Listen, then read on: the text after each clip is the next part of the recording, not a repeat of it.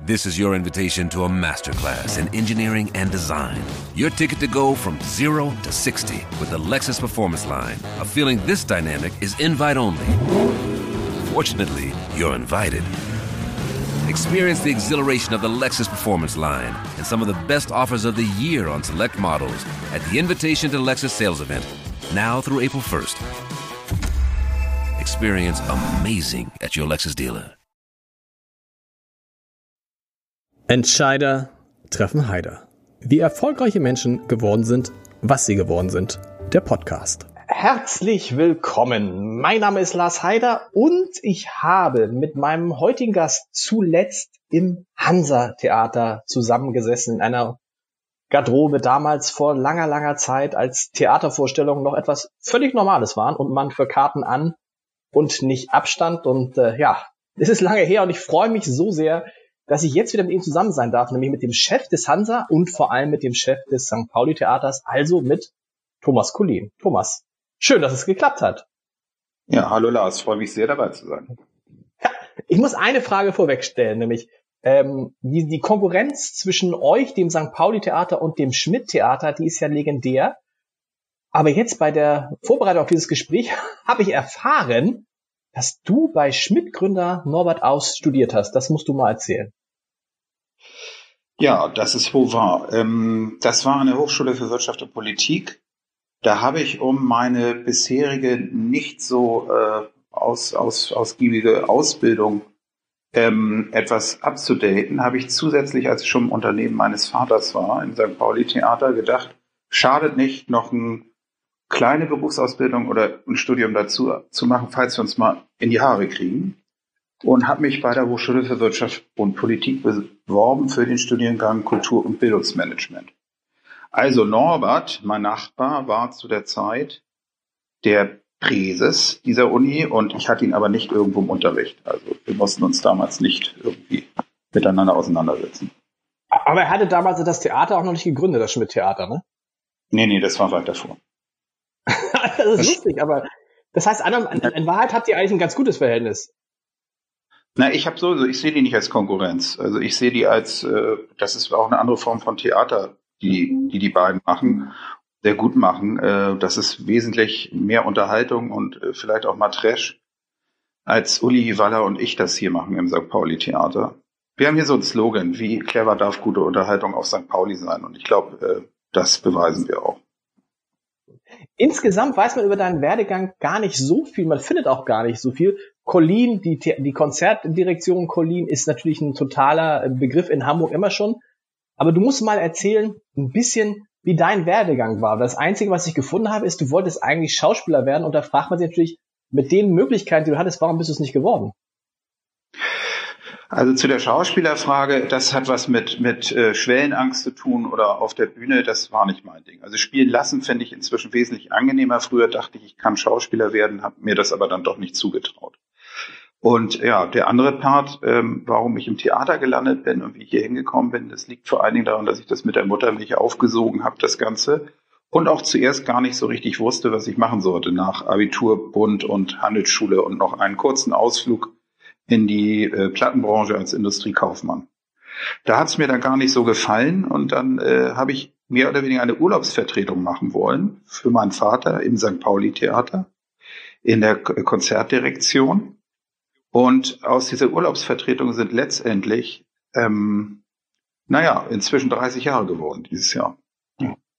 Hat, hat dein Vater damals nicht gesagt, du, wenn du keine Ahnung hast, was du machen willst, ist es ganz einfach, wir haben ein eigenes Unternehmen?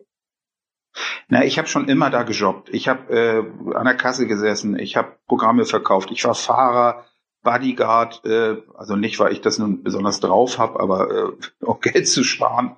Larry Hackman habe ich mal gefahren und war sein Body, äh, Bodyguard gleichzeitig und habe Programme verkauft und habe den Einlass mitgemacht. Also ich habe immer schon gejobbt im Theater, das kannte ich bereits. Aber erst wollte ich eine andere Richtung einschlagen äh, und einen Industriekaufmann machen und das hat mir überhaupt nicht gefallen. Und dann habe ich diese Urlaubsvertretung gemacht und dann wurde es immer spannender. Mit jeder Aufgabe, die ich hier mehr im Griff bekam und äh, um die Bereiche, um die ich mich dann nacheinander gekümmert habe. Das war erstmal Vertrieb, dann war es mal Marketing, dann war es mal Presse. Also ich bin hier jeden Posten durchlaufen.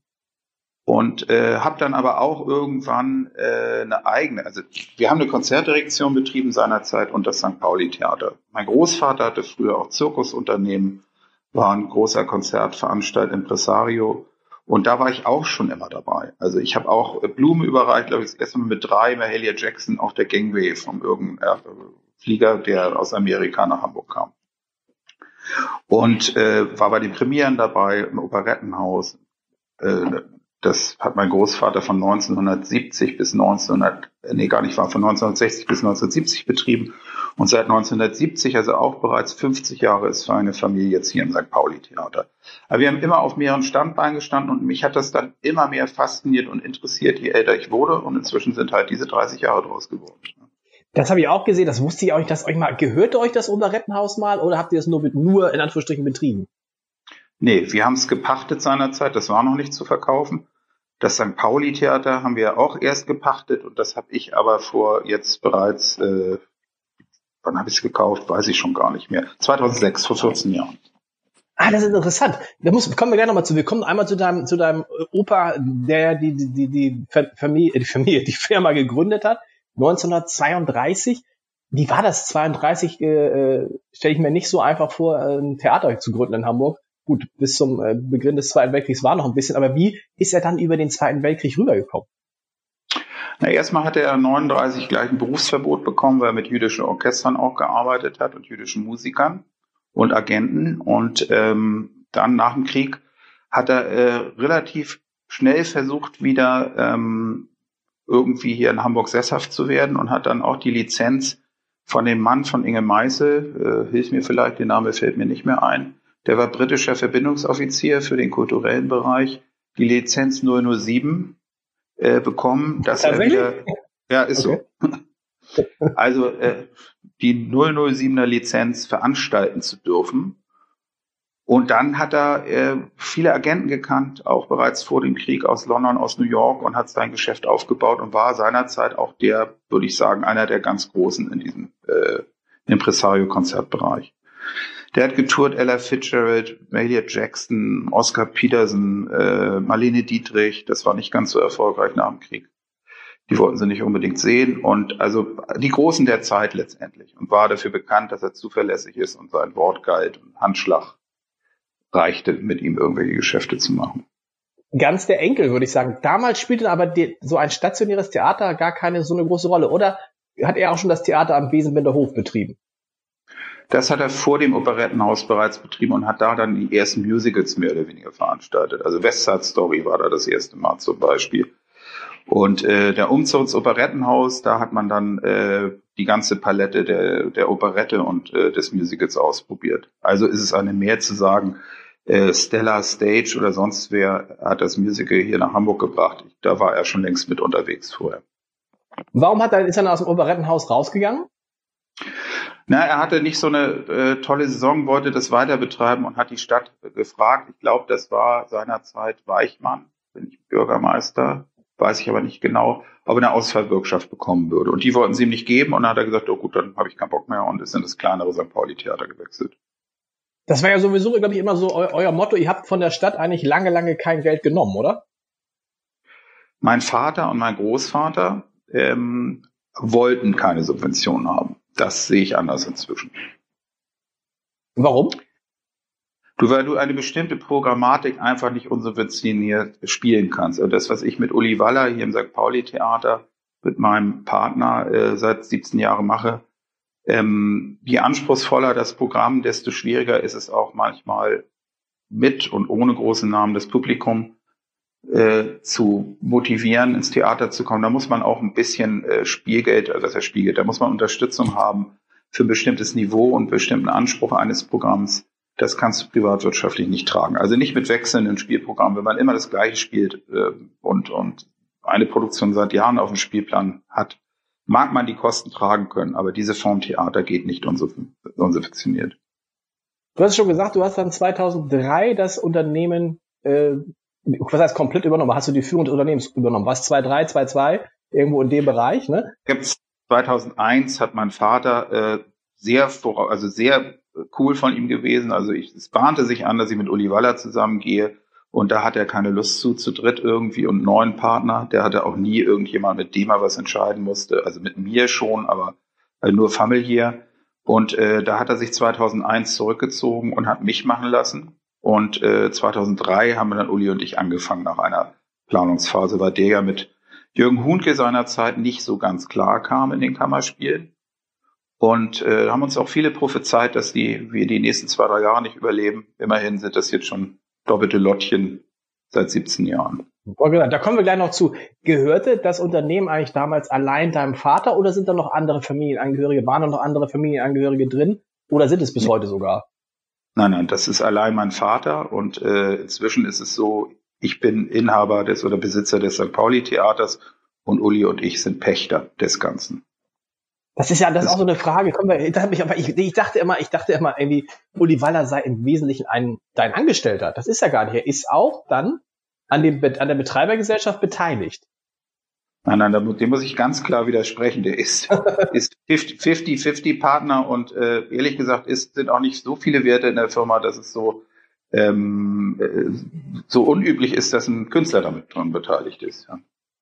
Wie seid ihr denn zusammengekommen? Weil das ist ja wirklich euch beide getrennt, sieht man euch beide kaum. Ähm, immer herrlich, wenn ihr auf der Bühne steht und äh, von der Premiere irgendwas erzählt. Ich habe jetzt neulich ein Video gesehen, da seid ihr sogar gemeinsam gejoggt. Also es scheint Licht zu geben, was ihr nicht gemeinsam macht. Wie, wie, ist das gewesen? Wie habt ihr euch kennen und, äh, da muss man ja sagen, lieben gelernt? Naja, also äh, Uli, wie gesagt, war unzufrieden in den Kammerspielen und ich war des Öfteren Gast in den Kammerspielen und habe unter anderem da die Gebrüder Wolf Story gesehen. Also ähm, dieses Hamburger äh, Sängerduo, was äh, wahnsinnig erfolgreich war. Und äh, darüber hat Uli eine Inszenierung äh, gemacht in den Kammerspielen, die mir sehr gut gefallen hat. Und ich hatte eigentlich den Eindruck, die würde viel besser auf den Kiez passen. Und er hatte das mehr oder weniger abgespielt und ich hatte noch Freitermine. Zu der Zeit haben wir viel Gastspieltheater hier auch gemacht. Und äh, habe ich ihn gefragt, ob er die Lust hat, mal vorbeizukommen hier mit der Produktion. Ich würde ihn gerne einladen, weil ich finde, die würde noch besser auf den Kiez passen. Und das haben wir dann gemacht, sehr erfolgreich. Und darüber hinaus haben wir uns dann kennengelernt und äh, lieben gelernt und ähm, haben uns entschieden, mal über eine Zukunft gemeinsam zu reden. Das war nicht ganz einfach zuerst. Hatten dann als Galionsfigur noch Uli Tuko dabei, der das Ganze noch mit unterstützt hat. Und Uli hat seine Weggefährten mitgebracht. Ich habe ein bisschen mein äh, Vertriebs- und Marketing-Know-how mitgebracht und vor allen Dingen das Theater. Dann haben wir beide Teams zusammengelegt und machen das. Also ob es immer kommerziell erfolgreich ist, zumindest äh, bringt es uns sehr viel Freude und äh, wir haben die 17 Jahre gemeinsam ähm, viel Erfahrung gesammelt und viel Spaß gehabt. Das Haus, das St. Pauli Theater selber, gehört aber dir. Richtig. Bitte. Warum hast du es gekauft? Das ist ja, ich wusste, ich dachte, das sei sozusagen immer schon im Familienbesitz äh, gewesen, weil das ist ja nochmal ein Schritt, dann so ein Haus tatsächlich zu kaufen, sich wahrscheinlich auch zu verschulden mit dem Wissen, dass so ein, glaube ich, jetzt über 180 Jahre altes Haus, da steckt man auch ab und an mal was rein. Ne? Das ist, hält nicht von allein. Naja, also das wurde früher verwaltet für die Stadt, für die Finanzbehörde von der Sprinkenhof AG. Und wir hatten einen Vertrag Dach und Fach und der Rest liegt in unserer Hand. Wir mussten hier also sanieren. Und ich sah, dass dieses Haus langsam wirklich sanierungsbedürftiger wurde, immer mehr. Hab mir gedacht, ich stecke da doch kein Geld rein, wenn mir das nicht mindestens gehört. Und dann hatte ich ein Jahr, in dem der Finanzstaats, der, der Staatsrat der Finanzbehörde und der Kulturbehörde ein und die eine, äh, eine und die gleiche Person waren. Ein und dieselbe. Und, und, äh, und äh, da musste ich dann äh, nicht so viel verhandeln und habe dieses Haus, nachdem das bewertet wurde und es Gutachter hier drin waren, kaufen können, mit der Auflage, es zu sanieren um mit der Auflage hier Theater zu spielen. Also ich hätte jetzt nicht ein äh, kiezübliches Varieté-Programm starten können, à la Susi Schoba und auch nicht gewollt. Das ist ausgeschlossen bei dem Kauf, auch noch bis heute. Ähm, und äh, investiere seitdem, das ist auch mehr Profession als Hobby geworden, äh, dass es mir wahnsinnig viel Freude macht und ich es auch für richtig halte, dieses Denkmal, äh, was es seit 1841 gibt, hier zu sanieren. Das oft gemeinsam mit Geldern vom, vom Bund und der Stadt. Aber ich habe jetzt auch in den letzten Jahren mehrere Millionen hier reingesteckt, um diese Kofinanzierung auf die Beine zu kriegen, um das Haus zu erhalten und weiter bespielbar zu machen. Und dass dein Ziel ist, das wirklich auf möglichst so lange wie es geht in Familienbesitz zu halten und so zu erhalten, wie es ist. Ne? Weil so viele Häuser dieser Couleur gibt's ja dann auch nicht mehr in Hamburg. Nö, können nicht so viele Leute sagen, ihnen gehört ein Theater, das hat auch was irgendwie, da ist man auch stolz drauf.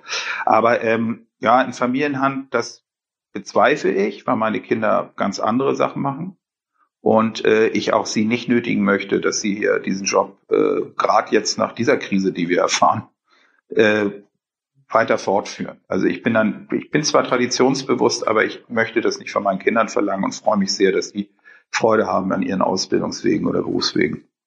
Und meinst du nicht, dass sie das noch drehen könnte? Das erzählen ja viele ähm, Unternehmer, die es schlau machen oder die einfach die Kinder machen lassen, dass dann doch irgendwann so ein Kind um die Ecke kommt und sagt, Papa, ich habe noch mal drüber nachgedacht. Das halte ich für nahezu ausgeschlossen. Ja? Okay. Also ich mache da auch kein Geheimnis draus. Meine Tochter studiert Medizin in Wien. Mein Sohn hat äh, ist inzwischen bei Politikwissenschaften im Master in Potsdam und äh, die wollen woanders hin. Und das ist auch völlig in Ordnung. Aber das ist dann, was heißt das dann für dich, diese, dieser Weg, den Norbert Aus äh, hat, der ja relativ, was heißt relativ früher das nicht gemacht, aber der jetzt ja sich dann entschieden hat, vor knapp zwei Jahren, seiner ältesten Tochter Tessa und seinem Schwiegersohn Hannes Vater das zu geben, scheidet für dich aus. Also A hoffe ich, dass Uli Waller vielleicht nochmal Nachwuchs bekommt, das ist eher ein Scherz. ähm, B. ja. Nein. Und äh, B, naja, Norbert hat ein bisschen mehr Auswahl gehabt. Lass mal so sagen. Er hat ja ein paar mehr Kinder als ich. Das heißt aber, eines Tages wirst du das Unternehmen verkaufen. Naja, oder man findet einen Nachfolger, man findet vielleicht eine Stiftung oder sich besonders auch äh, mit dem Inhalt hier beschäftigen und, und äh, dem Denkmal auch helfen wollen, weiter zu überleben die nächsten 100 Jahre. Ähm, das ist viel zu früh darüber nachzudenken. Noch sind wir hier. Nee, so soll es ja auch bleiben. Ist es denn eigentlich, das hast du auch mal irgendwo gesagt, ist es denn eigentlich ein Geschäftsmodell, das Theater, oder ist es mindestens äh, oder mehr vielleicht sogar Liebhaberei, auch ohne Corona? Genau der richtige Begriff. Es ist ein Privattheater mit, mit dem Programm, was wir anbieten, ist mehr Liebhaberei. Aber wir sind in der glücklichen Situation, dass wir auch andere Sachen machen. Das heißt, zum Beispiel das Hansa-Theater betreiben oder was Uli und ich zum Beispiel gemeinsam mit der Stage Entertainment gemacht haben und Udo Lindenberg, dieses Musical hinterm Horizont in Berlin auf die Bühne zu bringen, was auch noch in Hamburg lief, sechs Jahre von 2011 bis 2017. Also wir haben auch noch lukrative Aktivitäten nebenbei, neben diesem äh, Hobby oder äh, diesem sehr, sage ich mal, äh, ja, mir fällt gerade kein Begriff ein, aber diesen doch ideell geprägten Job hier nachzugehen. Dafür hast du auch die Konzertagentur gegründet. Das ist ja dein zweites Unternehmen. Ist eigentlich daran auch Uli Waller beteiligt, an der Konzertagentur? Nein, bitte nicht. Nee. ähm, Nein, das ist er nicht. Da habe ich einen anderen Partner, der ist Oliver Irlein, alter Schul Schulfreund von mir. Ähm, der ist lieber im Hintergrund und äh, den haben wir wir haben das gemeinsam jetzt auch schon, oh, weiß ich, 1989, glaube ich. Nee, 89 kann nicht sein. 98. 98, genau, mhm. danke. 98 haben wir diese Firma aufgemacht und seitdem Show und Unterhaltung da produziert. Tourneen, nicht nur in Hamburg. Wir gastieren meistens im Winter hier in Hamburg auf Kampnagel mit Shows. Sozusagen The, The Bar at Bonavista, früher kubanische Tanzshow oder äh, at Ballet, eine amerikanische Show, die äh, Balletttänzer, die Mainstream-Musik vertanzen. Also Themen, mit denen du eine große Öffentlichkeit anspielst und auch erfolgreich finanziell unterwegs sein kannst. Letztlich das, was dein Opa gemacht hat, ne? Ja, der hat sich aber auf, auf Prominenz und äh, aus der Showbranche eher, äh, hat er sich darauf gestürzt. Wir, wir produzieren eher Shows, die, die vom Ensemble leben und nicht irgendwelche prominenten Namen drin haben. Aber habt ihr nicht auch noch Michael Jackson irgendwie organisiert? Oder war es dein Vater noch? Oder Opa wahrscheinlich nicht mehr? Nee, war irgendwo von ähnlich. Es waren die Beatles 66, da war er der Veranstalter in Hamburg. Das war mein Großvater, mein Vater. Da war ich auch schon live dabei. Du hast die Beatles live gesehen? Ja, ich war im Bauch meiner Mutter, die war auf dem Konzert. du hast das Hansa-Theater schon angesprochen. Hättest eigentlich das, war meine erste, das war meine erste Podcast ja? seiner Zeit. das, das Hansa-Theater, hätte es eine Möglichkeit gegeben, dass du das Hansa-Theater auch hättest kaufen können? Nee, also da gab es ein, theoretisch ja, praktisch schwierig, weil dieses äh, Theater ist ja leider in, in die Zwangsversteigerung gegangen, nachdem die äh, Familie Grell-Weidermann sich nicht einigen konnten, drei Erben. Das ist jetzt auch sehr kompliziert. Und äh, zu verkaufen war bloß der ganze Hansa-Block. Und dafür hätte man jetzt 21 Millionen mitbringen müssen. Da hm. hätte mir so ein bisschen die Kreativität gefehlt, wie ich das finanzieren soll. Genau. Trotzdem seid ihr eingestiegen vor jetzt, vor zwölf Jahren. Ich habe es gerade gesagt, wir haben noch Weihnachten da zusammengesessen. Ich durfte Weihnachten eine Weihnachtsvorstellung moderieren. Und ist, wenn man jetzt dran nachdenkt, äh, kommen einem fast die Tränen, weil das, das war, dass es das jetzt im Moment nicht geben kann und man auch nicht weiß, ob es das dieses Jahr Weihnachten wieder gibt, ist halt so unvorstellbar. Äh, weil mit Abstand im Hansa-Theater weiß ich nicht. Aber erstmal, bevor wir zu Corona kommen, ähm, Hansa-Theater, äh, riesige Erfolgsgeschichte für euch auch, die vergangenen zwölf Jahre. Es sind elf Jahre, zwölf Spielzeiten elf. und aber äh, das ist nur ein Detail. Ähm, es ist sehr erfolgreich. Es sind, wir hatten äh, durchgängig eine sehr zufriedenstellende Aus, Auslastung und sind letztendlich auf die Idee gebracht worden von einer Mitarbeiterin von dir, von Vivian Hacker aus Marketing, die 2008, wenn ich es richtig erinnere, uns auf die Idee brachte, da was zu machen zu eurem 50-jährigen Jubiläum. Wollte sie in 2009, ist es richtig? War das da in 2009? Kommt alles hin, ja, kommt alles hin. Also sie suchte, sie hatte das Theater gefunden und stellte fest, Mist, in dem Theater gibt es aber kein Programm. Blöd. Äh, richtig. Und hat sich vorgestellt, da 50 Vorstellungen zu spielen zum 50-jährigen Jubiläum des Hamburger Abendblatts. Und da habe ich gesagt, oh, ich weiß nicht so, also selbst eine bis 50 so, wenn muss man da schon richtig mal. Wenn, wenn wir es aufmachen, dann machen wir es richtig auf. Ja, und dann haben wir irgendwie das bekannt gegeben im Herbst 2008 und haben im 2009 Januar gespielt. Erstmal nur 100 Vorstellungen, glaube ich. Und haben es ausprobiert. Wir haben den Hamburger entscheiden lassen, ob er es möchte. Und ich kann nur sagen, das ist jetzt äh, mehr als 60.000 Zuschauer später und elf äh, Jahre später äh, bestätigt worden. Und ich bedauere es auch sehr, dass wir diesen Herbst noch am Hadern sind, wie wir weitermachen. Ja, und vor allem, dass die ganze Saison, diese Saison ja einmal so im, bis, zum, bis zum Frühsommer gespielt werden. Da ist gar nichts mehr. Gab es da überhaupt noch irgendwelche Vorstellungen? Also außerhalb der klassischen Varieté-Vorstellungen? Ja, wir haben einmal das Gastspiel von einer Inszenierung von Uli vom Cabaret da gespielt. Das war ein Gastspiel des St. Pauli-Theaters im Hansa-Theater sozusagen. Und das war A, so gut wie ausverkauft bis Ende April, B, auch bei Kritik äh, der Medien recht gut weggekommen. Insofern bedauern wir das sehr, dass wir das nicht weiterspielen konnten. Und danach hatten wir noch eine internationale Koproduktion mit australischen Partnern äh, im Mai und Juni. Das war eine, eine, eine jüngere Varieté-Show, die sich mehr so im Disco-Stil bewegt. Ähm, das sollte im Juni, Juli stattfinden. Das ist auch komplett ausgefallen. Jetzt haben wir noch eine Serie im September, wo wir theoretisch Kabarett hätten spielen können wollen. Und dann wäre die Hansa-Saison die 13. inzwischen von uns, Er hätte begonnen Ende Oktober bis März nächsten Jahres. Ja, genau. Das kann ja alles noch kommen.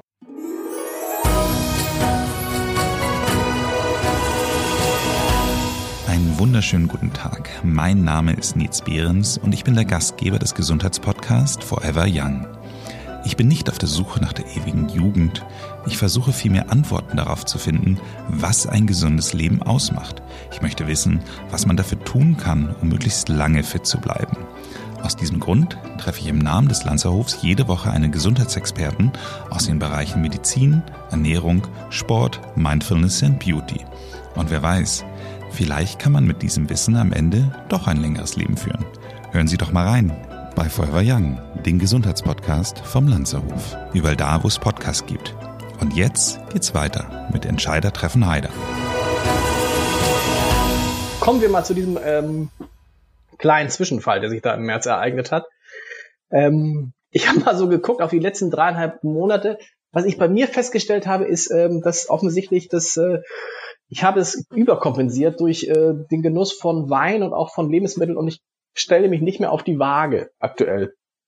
Dabei habe ich gar nicht so eine großen Corona-Probleme gehabt. Ich höre von vielen anderen, dass die sozusagen wirklich äh, zu bösen Lastern zurückgekehrt sind. Wie hast du das verarbeitet, diese, diese Zeit, die ja insbesondere für Kulturschaffende einfach nur schrecklich ist?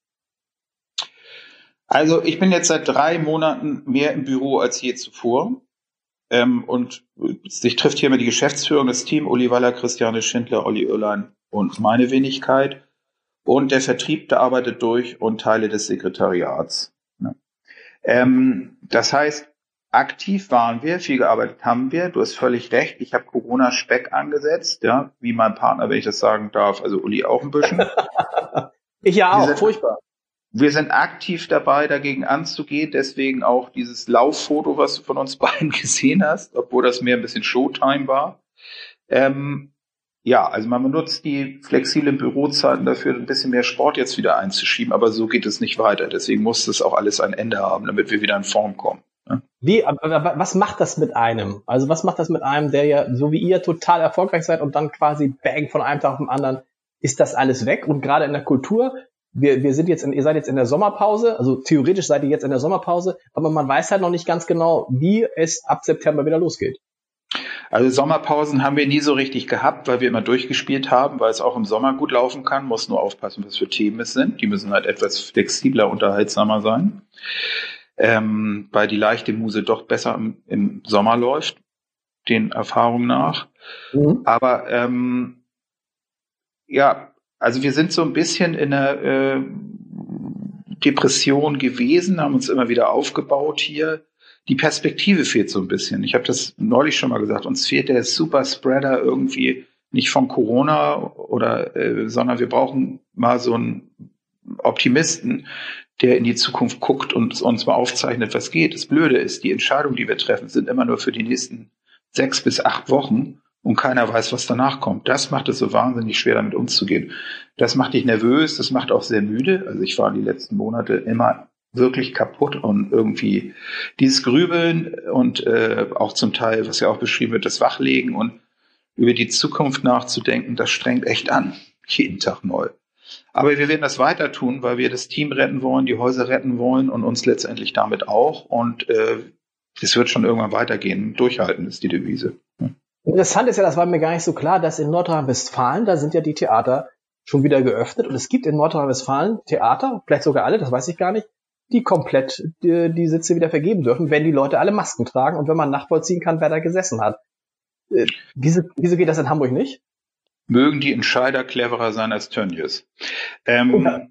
ja, also das kann keiner sagen. Man weiß ja auch nicht, warum man fliegen darf. Es ist ja auch eine ewige Diskussion. Carsten Proster, der übrigens diese Krise ganz toll hier managt für Hamburgs Kultur. Hamburgs Kultursenator, genau. Genau. Der ähm, sagt auch immer wieder, ich mache die Regeln nicht letztendlich, nicht die Kulturbehörde. Ja. Also warum das geht, weil die Länder unterschiedlich entscheiden. Und äh, man wird sehen, was in NRW passiert ohne diese äh, Distanzregeln. Auf jeden Fall besteht ja, was, ich weiß nicht, wie das mit den Distanzregeln, das war heute auch im Interview von meinem Kollegen Mike Logo bei euch, äh, nicht zu, äh, zu lesen. Die, die Distanzregeln gelten die dann noch auf der Bühne oder werden die dann alle getestet, die Darsteller? Weil in der Tat lassen sich ein paar Formen überhaupt nicht mehr auf die Bühne bringen. Wir sind jetzt, also was für Hamburg gilt, ist ja, dass wir die nächsten also beginnen mit Juli Theater spielen dürfen, bloß die mhm. Distanzregeln im Saal und auf der Bühne einhalten müssen. Das reduziert unsere Kapazitäten zu ungefähr ein Viertel. Ne? Also kaufmännisch macht das keinen großen Sinn mehr, aber da sagt ja auch Senator Broster, die Stadt wird da helfen und vielleicht auch der Bund, wenn man was auf die Bühne bringt, die Defizite auszugleichen. Also dass man, wenn man Corona-Konzeptproduktion wagt und wieder langsam anfängt zu spielen. Und dafür haben wir natürlich jetzt auch ein, ein Konzeptpapier, was wir mit der Behörde absprechen und dann auch notwendigerweise mit den Ämtern, anderen Ämtern, ähm, dass wir, wir, wir können spielen für 160 Leute. Bloß der Verlust muss irgendwie ausgeglichen werden. Der, der und die Frage ist natürlich, ob das, ob das Sinn macht in einer Phase, wo quasi so gut wie keine Touristen in Hamburg sind, oder spielen die Touristen bei euren Besuchern nicht so eine große Rolle? Beide Häuser sind zu 95 Prozent auf Hamburg und Umland ausgelegt. Okay. Ja, wir sind Hamburger Theater, wollen das auch sein. Wir, beschäftigen uns gerade im St. Pauli-Theater auch mit Hamburger Themen. Nachttankstelle, Störtebäcker oder was, was wir auch immer hier produziert haben bisher. Und äh, deswegen ist das Hamburg und Umfeld definitiv. Ja. Aber wann legt ihr, wann legt ihr richtig los? Konzentriert ihr euch eher auf den Bereich ab September? Na, ich konnte glücklicherweise zwei Gast, äh, ein Gastspiel und eine Co-Produktion verlegen auf nächstes Jahr. Die, das waren große okay. Stücke, die ein großes Ensemble hatten. Einmal war das ein Gastspiel von äh, einer Beatles-Produktion zum 60-jährigen Jubiläum. Und äh, das zweite war eine mit einem Theater am Hechtplatz in Zürich, eine Co-Produktion, Banküberfall hieß das Stück. Da waren viel zu viele Mitwirkende, da hätte man die Distanzregeln nie einhalten können. Und äh, da haben wir Glück, dass wir mit unseren Partnern einfach, ohne dass da wahnsinnig Kosten entstanden sind, das verlegen konnten. Das heißt, wir haben letztendlich jetzt niemanden mehr auf der Payroll von der künstlerischen Seite, so dass wir im Juli, August, also bis Ende August diese Gastspiele gehabt, gehabt hätten. Und wir wollen eigentlich im September loslegen. Die Stadt will anfangen mit dem Reeperbahn Festival. Wir sind die letzten Jahre hier auch äh, Hauptbühne mit gewesen. Der Enker Award wurde vom Reeperbahn Festival hier vergeben.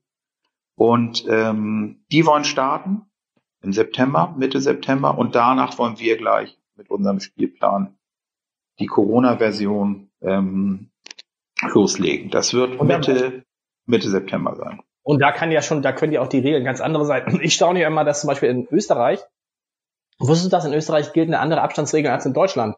Nämlich nur ein Meter. Das weiß ich, weil meine Tochter ja in Wien ist.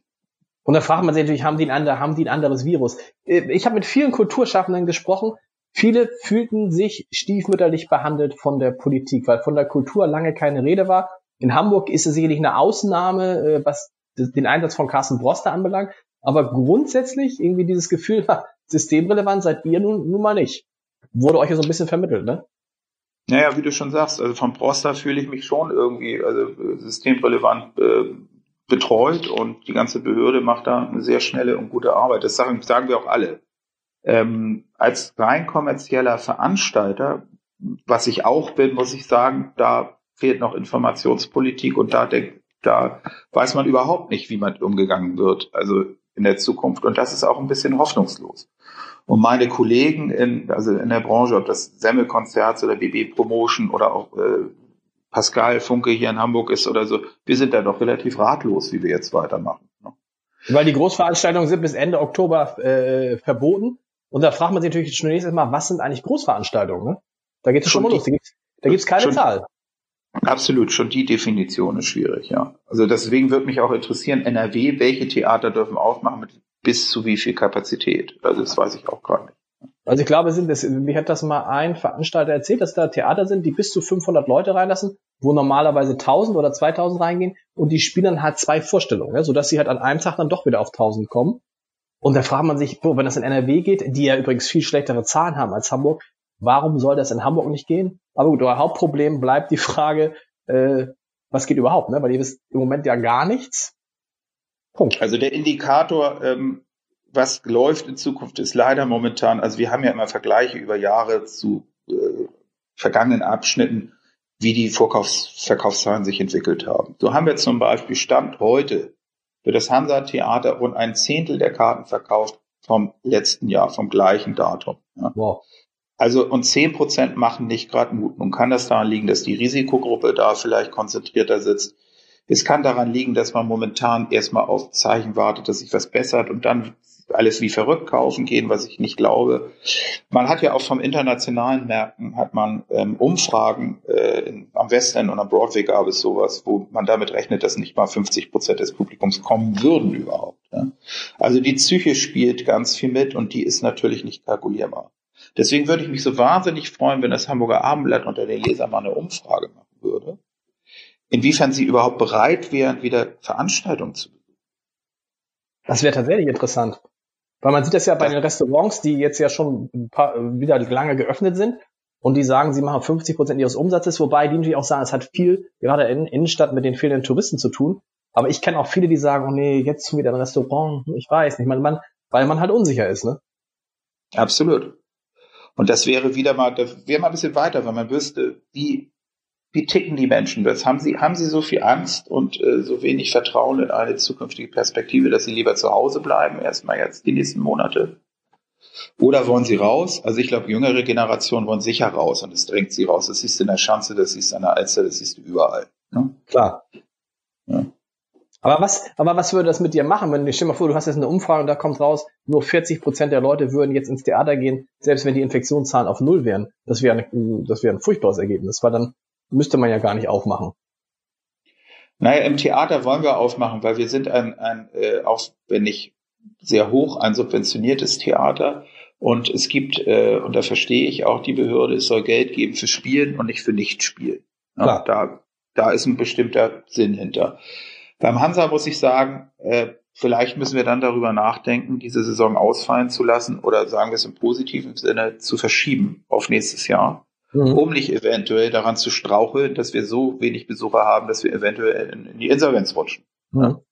Spielen die Vermieter da mit? Also äh, hat, sprecht ihr da mit den Vermietern und sagt, es kann sein, weil das ist ja ein Kostenpunkt, der im Zweifel nicht weggeht, ne? Es kann sein, dass wir es nicht bespielen. Wir können dann auch keine, wir können ja keine, keine Miete zahlen, wenn es eine Saison nicht gibt. Also wir sind im Gespräch. Wir haben uns erstmal verständigt darauf, dass erstmal gestundet wird, aber das ist ja nicht die Lösung, das wissen wir alle. Und äh, aber wir arbeiten gerade daran, dass wir äh, es gab schon drei Meetings mit den Schommerts, die neuen Besitzern des Hamza-Blocks, mhm. des Theaters.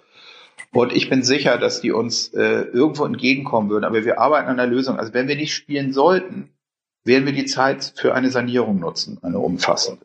Okay. Lässt sich aber auch nicht so schnell umsetzen. Viel lieber würden wir spielen wollen. Wir arbeiten auch an Acryllösung. Das heißt, mit, mit die Boxen, die wir im Hansa haben oder die Logen, die kannst du theoretisch auch abtrennen. Aber dazu Stimmt. müsste man auch ein bisschen mehr über die Regeln wissen. Wir wollen jetzt die nächsten Lockerungen oder nächsten Mitteilung des Senats abwarten und spätestens bis Mitte August entschieden haben. Wir haben auch eine Testplakatierung gerade in Hamburg gemacht. Über zwei Wochen hat man vielleicht gesehen, so relativ genau. bescheid, bescheidene gelbe Poster mit roten Hansa-Logo drauf. Ähm, The show must go on, ne? Richtig. Das ist auch unsere Einstellung, aber ähm, nicht um jeden Preis, wenn wir danach nicht wieder auf die Füße kommen. Also das, vielleicht spielen wir auch mit weniger Zuschauern und äh, da gibt es irgendwas vom Bund oder der Stadt, dass auch solche Häuser, die äh, auf die hundertprozentig auf die Einnahmen angewiesen sind, weitermachen können. Wir wissen es noch nicht einfach. Aber mit den, mit den so Plexiglas-Dingern, das müsste ja eigentlich gerade im Hansa-Theater laufen und wir haben es ja gesehen bei Bürgerschaftssitzungen, da sitzen die ja eng an eng und nur getrennt durch Plexiglas. Das, das müsste ja, wenn das in der Bürgerschaft erlaubt ist, müsste es auch im Theater erlaubt sein. Auch in Schleswig-Holstein sieht man immer diese kleinen Trennwände dazwischen. Das mag sein, aber du kannst das ja nicht ableiten. Wenn es im Flugzeug erlaubt ist, müsste es auch im Theater erlaubt sein. So funktioniert das leider nicht. Das ist ja das Problem. Ne? Wir müssen noch ein bisschen sprechen über die Reeperbahn, weil was macht diese ganze Corona-Krise eigentlich gerade mit der Reeperbahn? Ja, es läuft, es war hier lange tot, also so erschreckend leer habe ich es äh, Neujahrsmorgen, nee, auch nicht. Da ist auch noch genug los auf der Reeperbahn. Das stimmt auch nicht. Vielleicht im zweiten Januar ist es manchmal so leer. Aber ähm, ja, es ist wie ausgestorben, tot, ein, ein, ein wirklich fast hier Richtung äh, Spielbodenplatz und die ganze Reeperbahn ein, ein toter Stadtteil gewesen, jetzt drei Monate der langsam wieder in die Gänge kommt. Also sowohl auf dem Spielbudenplatz gibt es ja wieder, äh, gab es den, die Wochen, den Wochenmarkt, es gibt wieder die Gastronomen draußen. Ähm, mein Nachbar versucht einen Testlauf oder vielleicht auch später durch, toi toi toi. Also äh, das Tivoli ist wieder ab 1.7. dabei und äh, hat ein kleines Hausprogramm kreiert. Hm, also ist, ich glaube, es kommt langsam wieder Leben in die Bude und ich hoffe, dass sich, dass die Zahlen in Hamburg so niedrig bleiben, dass es hier alles wieder belebt wird und dass wieder etwas mehr pulsiert. Also wir unterstützen das und versuchen auch schon die gastronomischen Betriebe und Restaurants hier aufzusuchen. Waren dabei, als das Cunio äh, sein sein sein äh, To-Go-Angebot hatte, sein sein äh, Abholservice und sind jetzt auch da natürlich und versuchen ein wenig Umsatz zu machen in unserer Umgebung. Rückt man da zusammen auf der Ripperbahn? Zuletzt gab es ja auf der Ripperbahn immer so ein bisschen Probleme zwischen den Kioskbetreibern und den Kulturbetreibern und den und allen anderen. Ist, ist man jetzt da enger? Seid ihr auch enger zum Beispiel noch mit, mit, mit, mit den Kollegen vom Schmitz? Also wir haben ein äh, harmonisches Nebeneinander, würde ich sagen. Also eng äh, würde ich nicht behaupten, aber natürlich, wir tauschen uns aus und ähm, haben wir auch in der Krise und äh, also hier Reeperbahn-Garagen, die Schütze und wir sind ständig ähm, dabei mhm. zu kommunizieren und und zu gucken, wie es weiter, wer ist auf dem neueren Stand, äh, was für Erfahrungen habt ihr gemacht. Ich bin jetzt gespannt, wie es weitergeht, wenn hier gespielt wird auch. Bin auch sehr gespannt, wie es mit der Stage weitergeht, mit dem Operettenhaus. Das ist auch noch ein großes Fragezeichen. Ne? Klar wann die wieder loslegen, aber ich habe da ein ganz gutes Gefühl hier auf dem Kiez. Und natürlich sind die Interessenlagen auch anders. Also die Kioskbetreiber und also ich freue mich, wenn die Bars und Restaurants hier wieder auch ihr Publikum haben und dann wird es auch mit uns irgendwann weitergehen. Ja, aber die sind aufeinander angewiesen. Also alle, alle hoffen sich, dass die Theater wieder aufmachen und insbesondere jetzt auch die Musicals und ihr, weil das sind natürlich die, wo sehr, sehr viele Menschen kommen und die dann auch was trinken, was essen oder sonst irgendwas und das fehlt ja alles. Absolut, ja. Wie geht's den Künstlern? Du hast ja viel mit Künstlern zu tun. Wie geht's den Künstlern in dieser Zeit eigentlich, die ja nicht nur auf Geld verzichten müssen, sondern auch eben auf der Bühne zu stehen und Applaus zu kriegen und auch zu proben? Also auch die sind natürlich, denen fehlt auch die Perspektive wie uns, weil sie nicht wissen, wann geht's wieder los und wann wird welche Produktion verschoben. Ähm, Großproduktion wie unsere nächste, also wir wollten Monsieur Claude einen zweiten Teil spielen, das wird wahrscheinlich wohl äh, verschoben, wenn die Regeln nicht weiterfallen. Und äh, was wir auf jeden Fall als erstes versucht haben, dass sie nicht finanziell ohne irgendwas dastehen. Also natürlich sind die Produktionen, die während der Corona, also wegen der, während der Spielverbote angesetzt waren, sind natürlich kompensiert worden und die haben ihre äh, zumindest mit, mit Cook bedachten Gagen bekommen oder, oder ihre Gehälter, je nachdem. Und wir haben auch versucht, die Selbstständigen, die äh, irgendwie nicht bedacht wurden oder durch ein paar Netze gefallen sind, auch zu versorgen, indem wir unseren Förderkreis äh, gebeten haben, bei den Mitgliedern nochmal nachzufragen. Das ist, wir haben ja so einen wunderbaren aktiven äh, Vorstand mit Klaus Budelmann, Michael Behren und auch Herrn Mengers, äh, Thomas Seifert, nur um einige zu nennen, 500 mhm. Mitglieder in diesem Förderkreis. Und die sind angehalten worden, doch bitte was zu tun für die, die jetzt also nicht mal ihren Lebensunterhalt mehr bestreiten können in dieser Krise. Und da ist eine beachtliche Summe zusammengekommen, wo sich äh, mit einer, also Jury nicht, also es wird ein Vorschlag gemacht, wer letztendlich am beschissensten dran ist, um es deutlich zu sagen. Mhm. Und äh, dann kann man bei, bei diesem Förderkreis darum bitten, unterstützt zu werden. Und das konnten wir jetzt in vielen Fällen schon mal tun. Das geht auch noch sicher zwei, drei Monate. Darunter waren zum Beispiel die bestimmte Musiker, die äh, selbstständig sind und bei uns ein Engagement erwartet haben, Vorstellungen abgesagt wurden, oder äh, Inspizienten oder Maskenbildner, die freiberuflich sind und und und. Die haben alle maximal diese diese kleine Förderung von der Stadt bekommen. Was war das 2000? 2000 Euro, genau. Und das ist ja jetzt nochmal in Aussicht gestellt, aber damit kannst du halt auch nicht drei, vier Monate durchhalten, das ist unmöglich. Ich weiß, da gibt es ja schon erste Künstlerfreunde von mir, die dann sagen so, ich muss mir jetzt mal Gedanken machen, ähm, ob ich mich beruflich neu orientiere. Was natürlich furchtbar ist, wenn da jemand ist und der muss sich jetzt, ist vielleicht vorher ein erfolgreicher Sänger gewesen und plötzlich fragt man sich, was willst du denn da machen? Ist jetzt auch nicht so, äh, dass der Markt jetzt gerade nach Arbeitskräften schreit. Absolut. Und wir haben auch ein Digitalangebot. Da haben wir auch mit den Hansa Boys mal was zusammen im St. Pauli Theater gemacht und mit Rolf Klausen. Und äh, wir wollen jetzt auch bald wieder in die Probenarbeit rein und gucken, dass wir so Stücke auf die Bühne kriegen. Werden wir definitiv, die mit Abstand zu spielen sind, kleinere, haben auch da schon eine Auswahl, aber ich möchte da nichts vorwegnehmen. Das ist äh, Uli als künstlerischer Leiter sollte das verkünden. Bald macht er auch.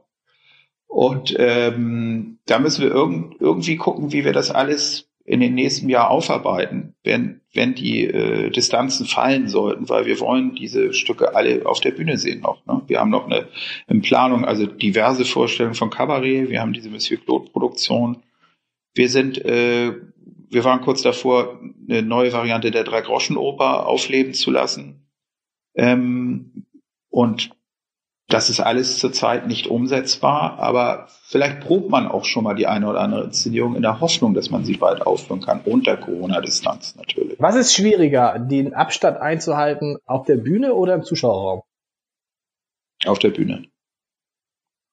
Also mit größeren Produktionen auf der Bühne, die von, davon leben, dass du irgendwas ausdrücken willst. Also ich meine, irgendwelche, also Tanz und Tanzszenen oder äh, Streit oder eine Liebes, Liebesszene, wie, wie soll das mit, mit, mit großer Distanz? Also Streit geht da vielleicht noch eher.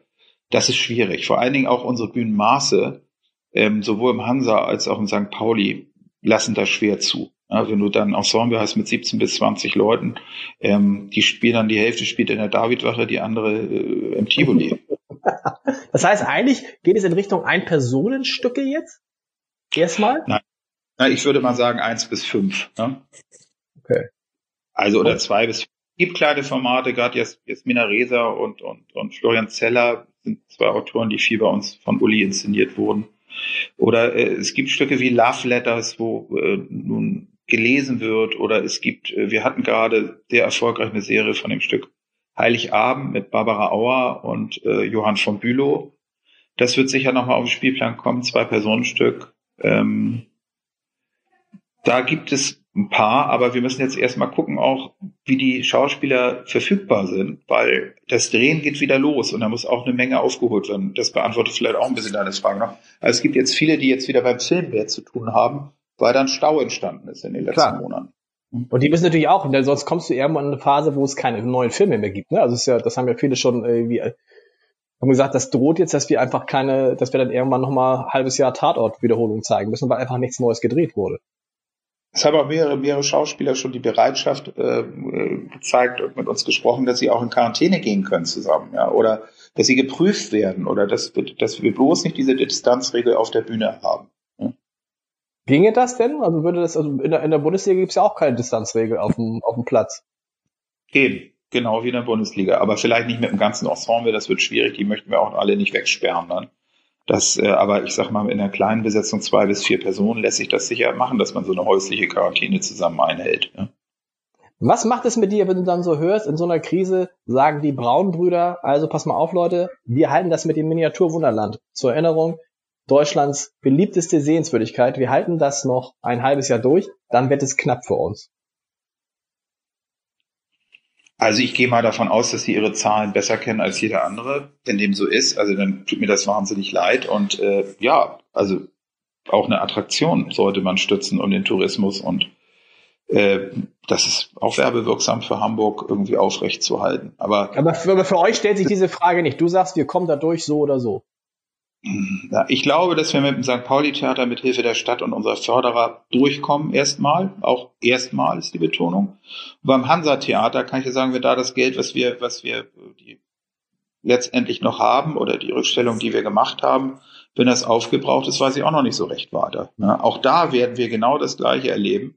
Ist ja auch kein Unbekanntes, dass Hansa als, äh, als Ausflugsort für Hamburger, ähm, da stoßen wir auch irgendwann an unsere Grenzen.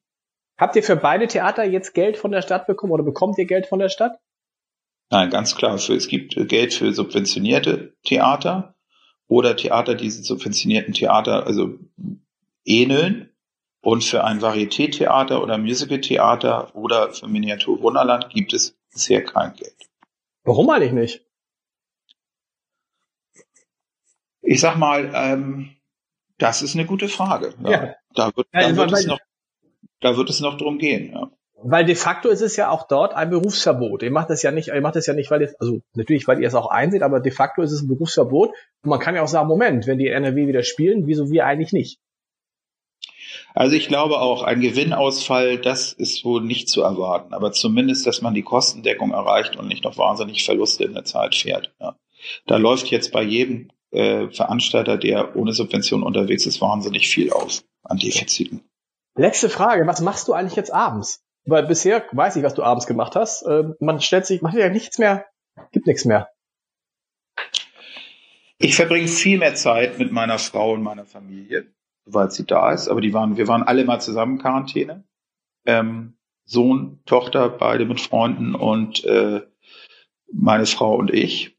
Da waren wir schon mal zu acht. Ne? Okay, cool. Und ähm, das war auch wirklich echt nett. Also so viel Zeit habe ich noch nie mit meinen Kindern verbracht.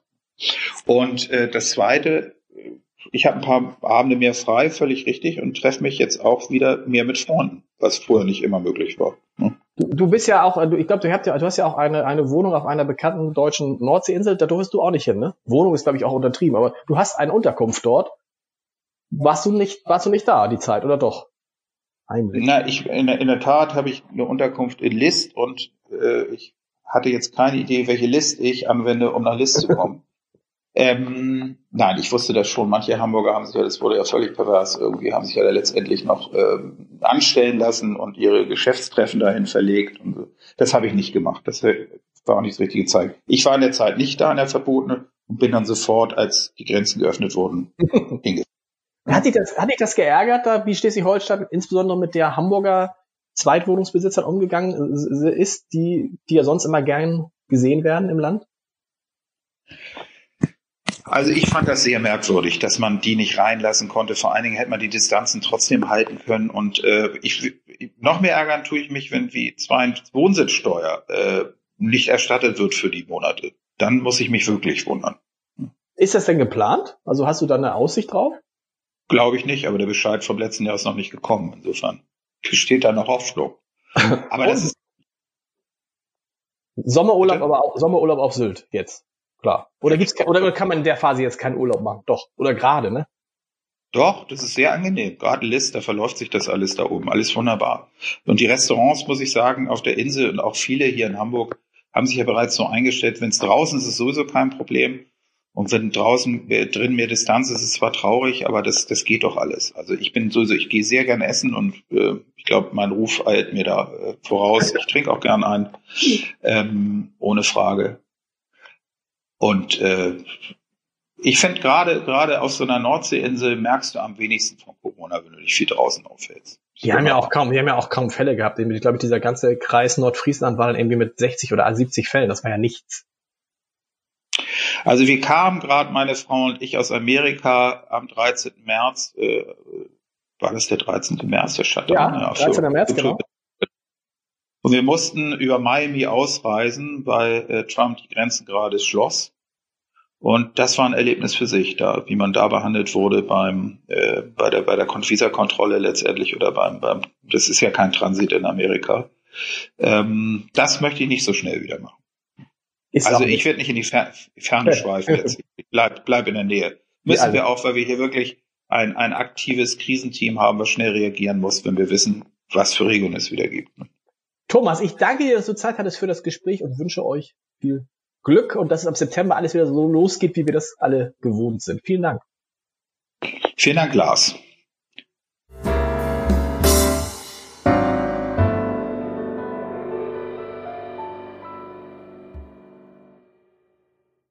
Weitere Podcasts vom Hamburger Abendblatt finden Sie auf abendblatt.de slash podcast.